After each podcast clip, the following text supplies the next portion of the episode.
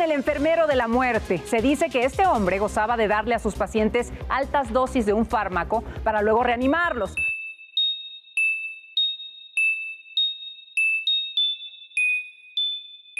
Estás escuchando Perfil Criminal con Tania Mino.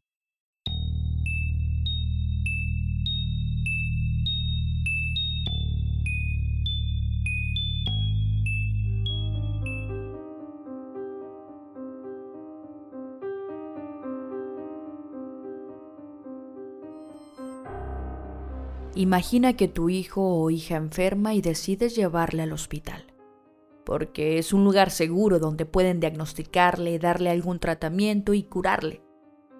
Piensas que harán todo lo que esté en sus manos para que tu pequeño hijo mejore. En el hospital te asignan a un enfermero que dentro de sus planes no está precisamente el salvar a tu hijo, sino el querer ser un héroe y obtener reconocimiento a expensas de la vida de tu pequeño. A decir verdad, a todos nos gusta un cierto reconocimiento en lo que hacemos. La búsqueda de reconocimiento es prácticamente algo innato. Comienza en nuestra infancia, persiguiendo a nuestros padres para que vean lo bien que hacemos las cosas, lo que nos ayuda a forjar autoestima y seguridad en nosotros mismos. Durante la adolescencia, la opinión del grupo gana fuerza y ya de adultos seguimos en esta búsqueda dependiendo de nuestros gustos y carácter. El problema lo encontramos cuando se tiene la fuerte necesidad de ser reconocido a toda costa, cuando buscamos con desesperación el reconocimiento, aunque no lo admitamos abiertamente, pueden emerger conductas dañinas como le sucedió a Abraham José Bueno, conocido como el ángel de la muerte de Río. Bienvenidos al episodio 18 de la segunda temporada de Perfil Criminal.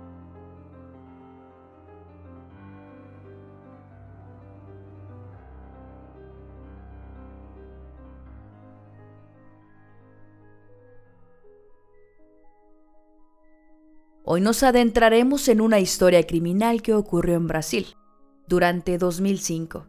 Pero el autor material y protagonista de esta trama nació mucho antes, el 30 de noviembre de 1977. Al parecer el caso no tuvo mucha relevancia social o mediática, pues a pesar de ser sumamente interesante, la información existente es irrisoria. Abraham José Bueno estudió y se convirtió en un técnico de enfermería.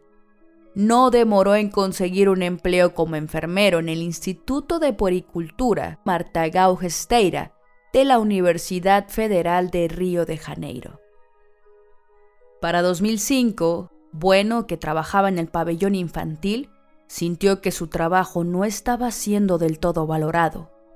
Él necesitaba protagonismo, sentirse admirado. Pensó en cómo ganarse ese reconocimiento. Posiblemente por su cabeza pasaron diferentes ideas. No obstante, optó por la que sería, quizá, la forma más turbia. Comenzó a inyectar sobredosis de sedantes a bebés y niños, lo que hizo que dejaran de respirar. Luego llamaría al personal médico para resucitarlos frente a ellos y quedar como un héroe. Se cree que tan solo en el transcurso de un mes, hasta 15 niños fueron atacados, todos entre las edades de 1 a 10 años. Supuestamente muchos padecían leucemia y otras enfermedades, por lo que Abrao, según su pensamiento, en un acto de compasión o piedad, solo estaría adelantando una muerte que tarde o temprano ocurriría. Bueno, conociendo las condiciones de salud de los pacientes, inyectó a las víctimas fármacos sedantes, barbitúricos y bloqueadores musculares sin prescripción médica o en dosis más elevadas, provocando que sufrieran paradas respiratorias repentinas y agravando el estado de salud general. Como resultado, al menos cuatro murieron. Ante los primeros síntomas, Abrao avisaba al personal médico para que reanimara a sus víctimas. El hecho de que siempre fuera el primero en reconocer los síntomas iniciales hizo que se ganara el respeto y la admiración de sus colegas, pero también sus sospechas.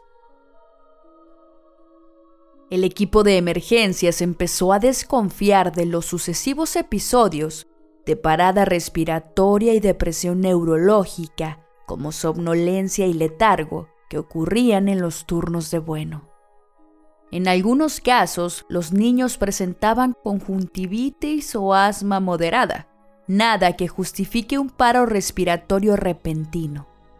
Parte de los pacientes tuvo que permanecer en ventilador para recuperarse. Los médicos, alertados de las coincidencias, designaron a un médico para vigilar a Bueno. Tan pronto como salió del hospital, hubo dos nuevos casos, se convocó una reunión y los funcionarios acordaron mostrar lo que llevaban en sus maletas, y las sospechas serían confirmadas. En la maleta de Bueno se encontraron fármacos que pueden provocar la afección registrada en los niños, como el fenobartival, un barbitúrico con efecto sedante y anticonvulsivo, midazolam, que es un sedante, y curare, que es un preanestésico, además de jeringas y agujas. Y sí, cometió sus delitos para ser el primero en notar un problema con un paciente, ganándose así el respeto y la admiración de sus compañeros de trabajo. Dentro de la categoría de asesinos en serie existen diversos tipos. Uno de ellos es el ángel de la muerte Independientemente de si es hombre o mujer, debe desempeñarse en lugares donde la muerte o fallecimiento de personas es algo usual, como hospitales, clínicas o asilos. Pueden ser médicos, enfermeros, paramédicos, etc. Profesión que les da el poder de decidir respecto a la vida o a la muerte de personas que por lo general se encuentran en un estado frágil o crónico de salud haciendo que los pacientes funjan como víctimas ideales, pues su fallecimiento difícilmente podría provocar algún tipo de sospechas. Es sumamente complicado poder identificar, denunciar y procesar a este tipo de homicidas que utilizan como arma sus conocimientos profesionales.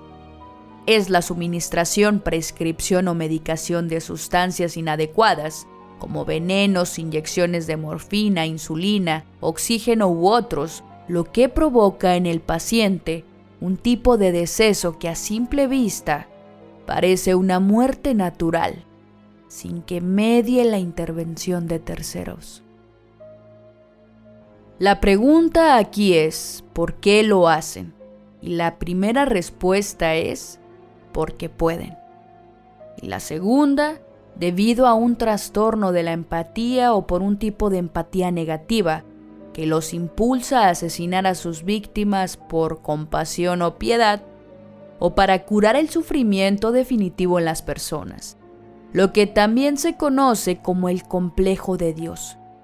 Mediante su oficio o arte profesional, juegan a ser Dios o alguno de sus ángeles con la capacidad técnica y el derecho de poder decidir sobre la vida o muerte de quien ellos y solo ellos consideran merecedores de la muerte por compasión. El perfil criminal de Bueno nos dice que es un asesino en serie organizado, funcional e integrado socialmente, y se caracteriza por su apariencia normal y atractiva.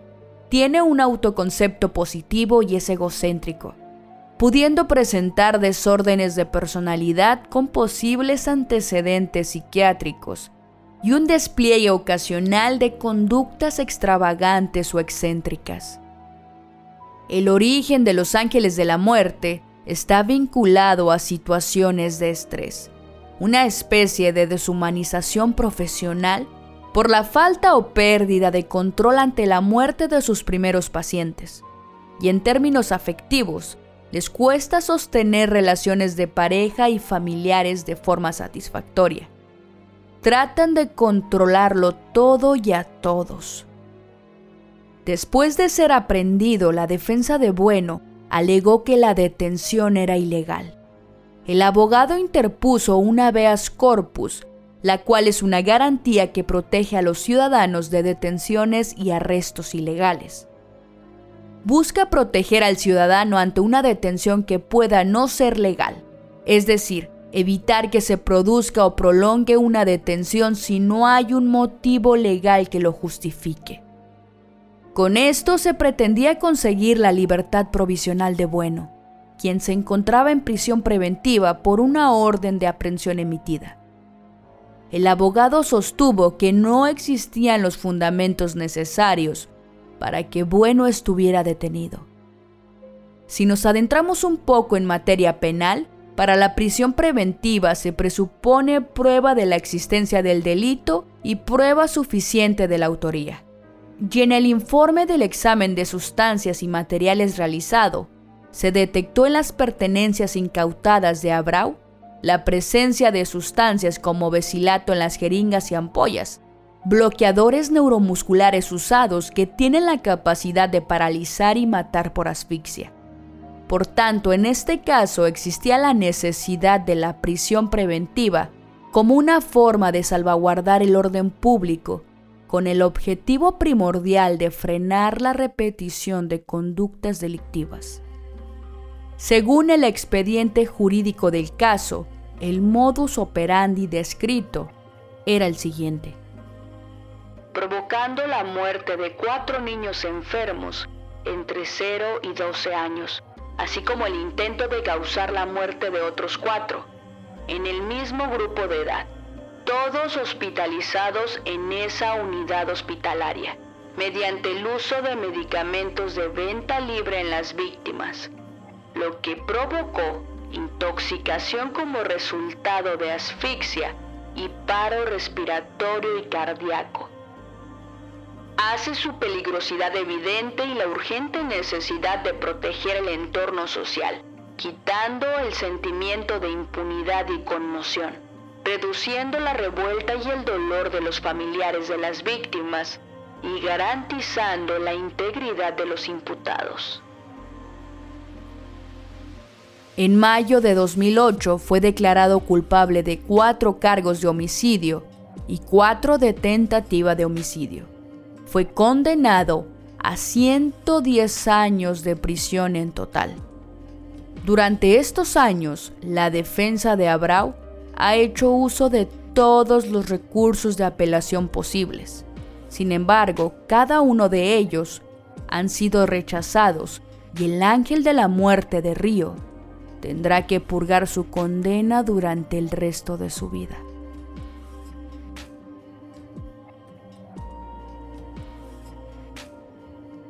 ¿Qué hace que una persona que se ha comprometido por ética profesional a cuidar personas vulnerables o enfermas, se desvíe de modo dramático de ese compromiso moral y llegue a convertirse en el asesino de estas. ¿Cómo es posible que alguien logre deshumanizarse de esa manera para cometer tan atroces actos? Posiblemente y no exista una motivación en concreto, pues la maldad no conoce de piedad.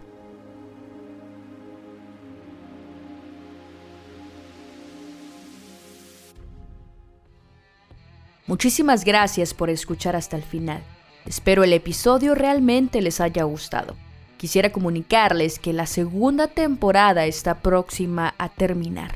Como se hizo con la temporada anterior, esta constará de 20 episodios. Únicamente quedan dos episodios por estrenar y daremos inicio casi a la brevedad con la tercera temporada. Además de que esta tercera temporada incluirá una sección única y exclusiva de criminales latinoamericanos, expediente criminal. Continuaremos con esta línea latinoamericana y les contaré las historias de aquellos asesinos y criminales que no precisamente fueron en serie, pero sus crímenes fueron tan oscuros y escabrosos que dejaron una historia por contar. Esperen esta nueva sección denominada Expediente Criminal. Por mi parte ha sido todo, y ya lo saben, mi nombre es Tania Mino, esto fue Perfil Criminal, y nos escuchamos la próxima semana.